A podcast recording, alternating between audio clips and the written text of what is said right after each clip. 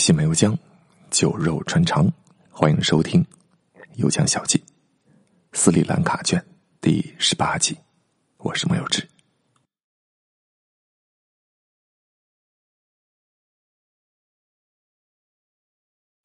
昨天最后说到，郑和下西洋的时候，船队和当时斯里兰卡的国王干了一架，把那个国王给绑回了明朝啊，让明成祖发落。朱棣认为啊，这远邦小国夜郎自大，不知道天朝国威啊，可以理解，就免于追究，让郑和又给他放回了斯里兰卡。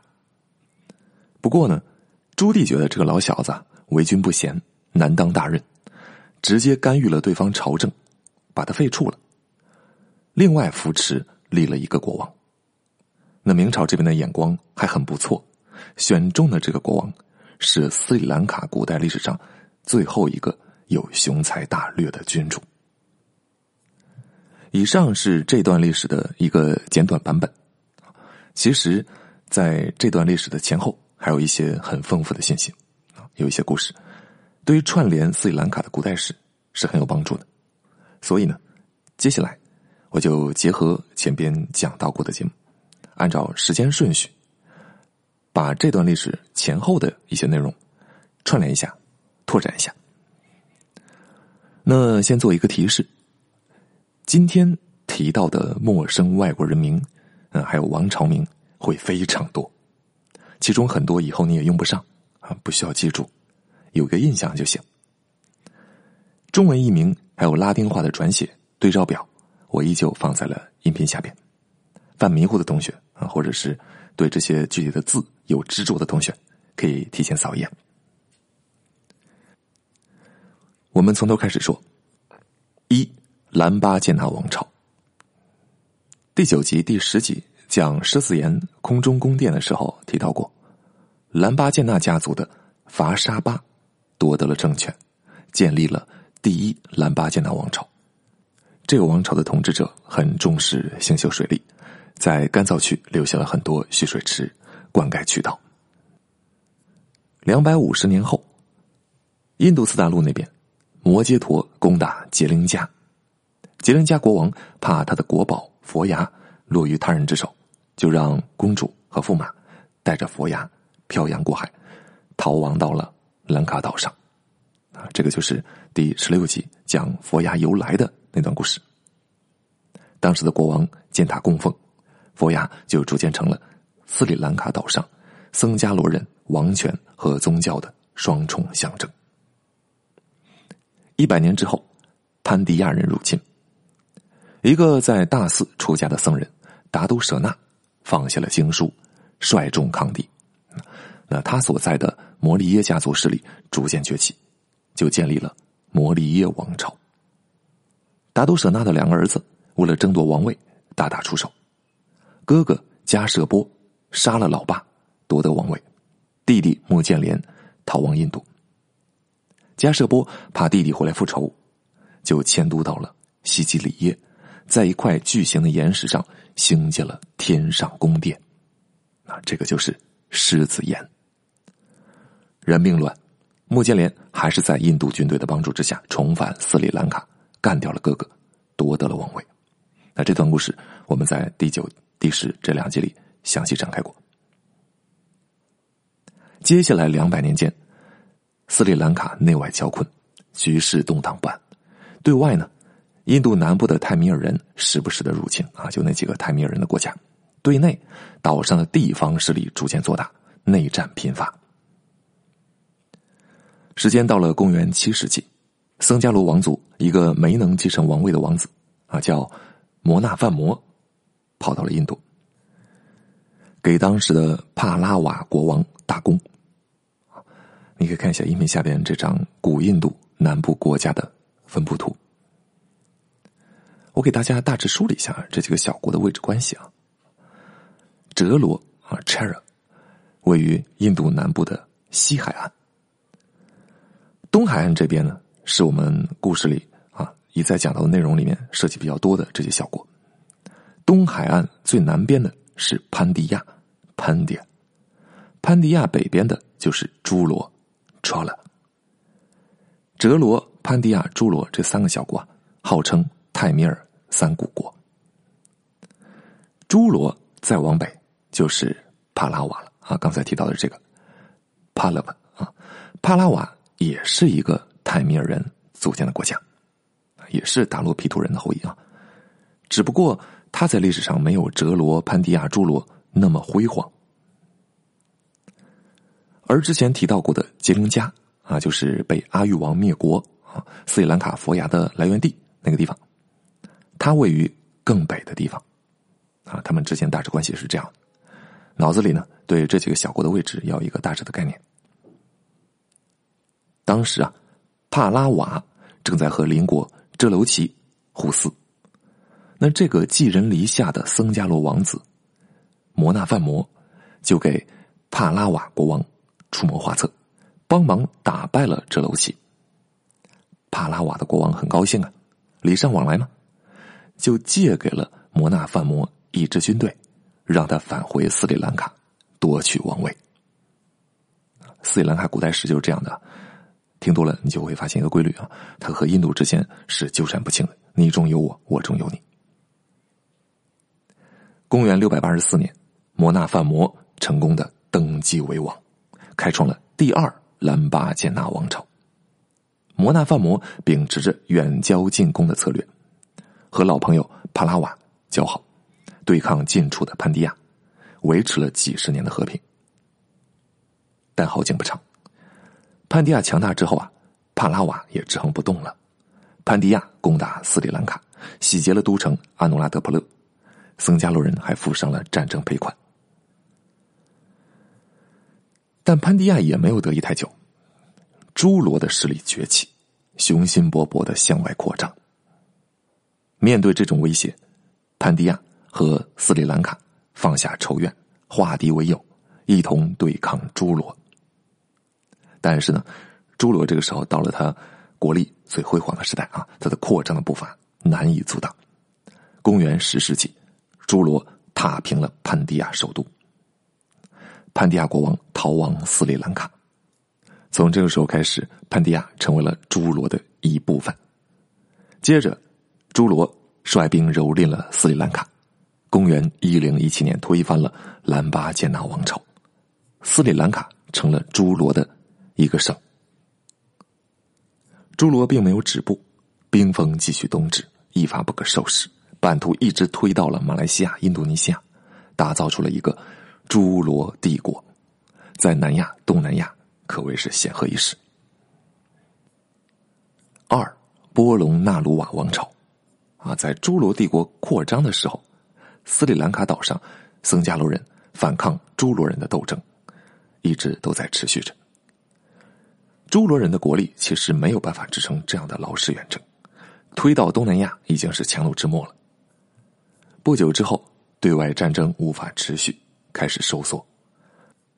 僧伽罗的王族维舍耶巴呼趁机称王，一零七零年光复了阿努拉德普勒，赶走了朱罗人。原来的都城阿努拉德普勒几经战火，已经千疮百孔了。而且啊，阿努拉德普勒这个地方太靠前线，印度南部这些泰米尔大佬们，潘尼亚人啊、朱罗人，每次来到岛上，都可以轻轻松松的把这个都城。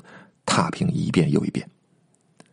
为了避开刀兵的锋芒，为舍耶巴户定都于靠东部一点的波隆纳鲁瓦。前两期我们不是提到斯里兰卡有一个文化三角吗？那波隆纳鲁瓦就是相对靠东的那个角。那从这个时候开始的王朝史称波隆纳鲁瓦王朝，那有的也翻译成波隆纳鲁沃。维什耶巴呼去世之后，王朝一度分裂。来自地方的波罗加罗摩巴呼夺得了王位，扫平割据，统一了斯里兰卡，有大型水利，建立了岛上有史以来覆盖最广、最精密、最复杂的灌溉系统，农业迅猛发展。斯里兰卡从这个时候开始进入了历史上最辉煌的时代。啊，尽管这个时间很短，大致相当于我们的唐宋盛世。在波罗加罗摩巴呼之前，斯里兰卡一直都是被人欺凌的这么一种状况啊，都是别人来打他。而在他在位期间，啊，一改之前的这种局面，波罗加罗摩巴呼富国强兵，向外反杀，跨过海峡攻打潘迪亚，甚至派兵深入缅甸，扬威域外。因为他无上的文治武功，波罗加罗摩巴呼一世被认为是斯里兰卡历史上最有作为的帝王，被尊为波罗加罗摩巴护大帝。我们知道“大帝”这个称号，那不是随便哪个国王、哪个皇帝都可以当得起的啊。前面那些提到的国王啊，乱七八糟的名字都不太需要记啊。真要记的话，就记住他就行了。但他这个挺难记啊，波罗加罗摩巴护。波罗加罗摩巴护一世驾崩之后，他的王后和外戚集团把持了朝政。大帝的王后很厉害啊，叫加罗法蒂，算是斯里兰卡版的武则天。他出身于印度的杰林加，啊，就是阿育王屠城啊，斯里兰卡佛牙的那个来源地啊。这个小国咱们说了很多遍了啊，应该记住了啊。所以呢，整个外戚集团都是杰林加势力。他们把持朝政这段时间，被称为杰林加时期。杰林加集团啊，一直没能出现镇得住场子的君主，政局就很混乱，动荡频仍。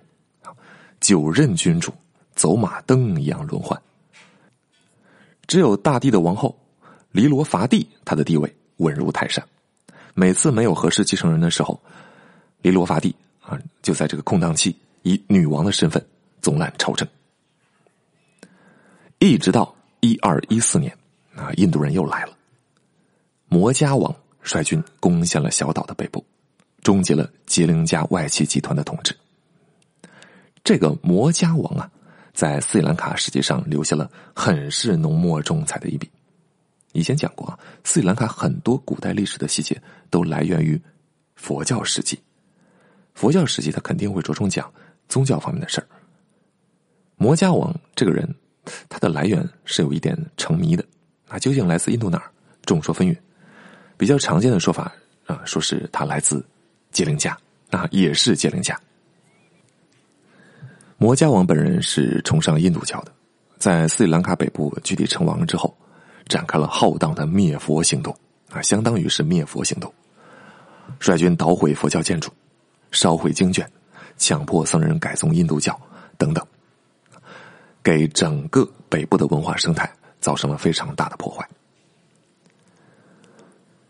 三西南大迁移，摩加王的出现啊，是斯里兰卡古代史上的一个重要分水岭。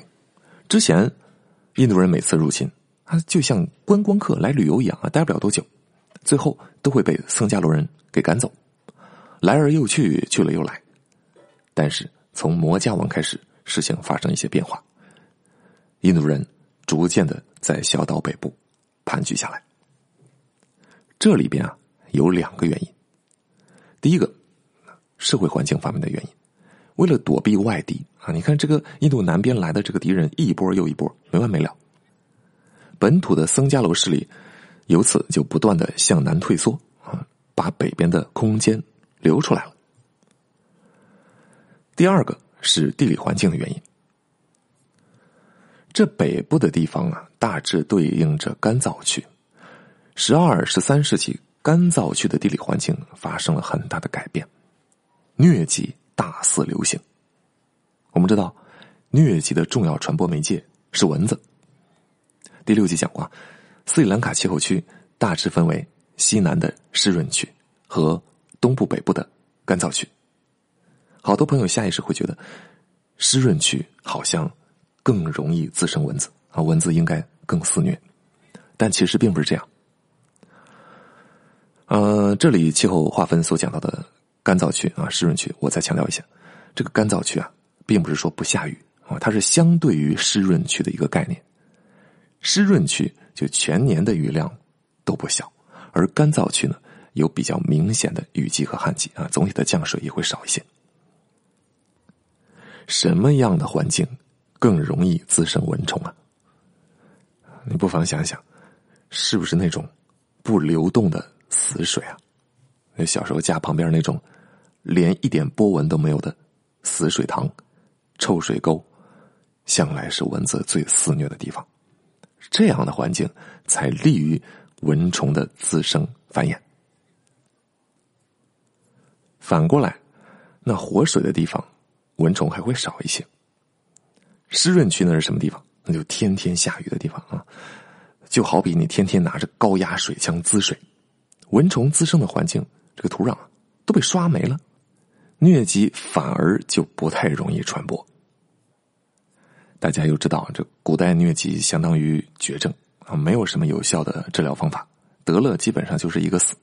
蚊子嗡嗡嗡在你身上叮一下，然后再飞过去，在他身上叮一下，疟疾就这样一传十，十传百，最后灭户屠村，杀伤力是很惊人的。为了躲避这种可怕的疟疾，僧伽罗人就放弃了传统的干燥区啊，就蚊虫非常多的地方，向湿润区逃窜。再强调一次啊，这里说的干燥区、湿润区，一定是只适用于斯里兰卡的一种狭义的气候划分概念。战争因素和疾病因素合起来，造就了斯里兰卡历史上的西南大迁移。僧伽罗人逐渐的向西向南退守，北边呢就流出来了，给了印度来的泰米尔人。斯里兰卡南北对峙的局面出现端倪。四，南北分立。摩加王统治北边的时候，僧伽罗的维什巴胡三世在坦巴德尼亚自立为王，史称坦巴德尼亚王朝。坦巴德尼亚这个地方在波隆纳鲁瓦西南大约一百二十公里的地方，您可以看到政权的中心。也开始向西南转移了。维什巴胡三世，他的身份不大说得清啊。有人说他是王族后裔啊，有人说他是地方首领。不过都不太重要。他拿到了佛牙啊，重要的王权和宗教象征，建庙供奉，又大力的庇护佛教、庇护僧侣，在生前的支持之下，稳固了自己的政治地位。后来，北边的摩加王去世了。坦巴德尼亚王朝的君主一度收复过北方啊，但是这个统治并不稳定，因为印度南边又来人了。几个世纪之间啊，印度南部发生了很多变化。刚才说到朱罗帝国强盛的时候，曾经把潘迪亚收入了囊中。那朱罗衰落了呢，潘迪亚又复国了，重新崛起，反而把朱罗给灭了。这个反复折腾了好久的泰米尔国家，朱罗啊，彻底领了盒饭了。后来就再也没有他了。接下来，潘迪亚派出大军占领了斯里兰卡的北边。潘迪亚不久之后也衰落下去了。潘迪亚的将军趁机独立啊，在斯里兰卡的北边建立了贾夫纳王朝。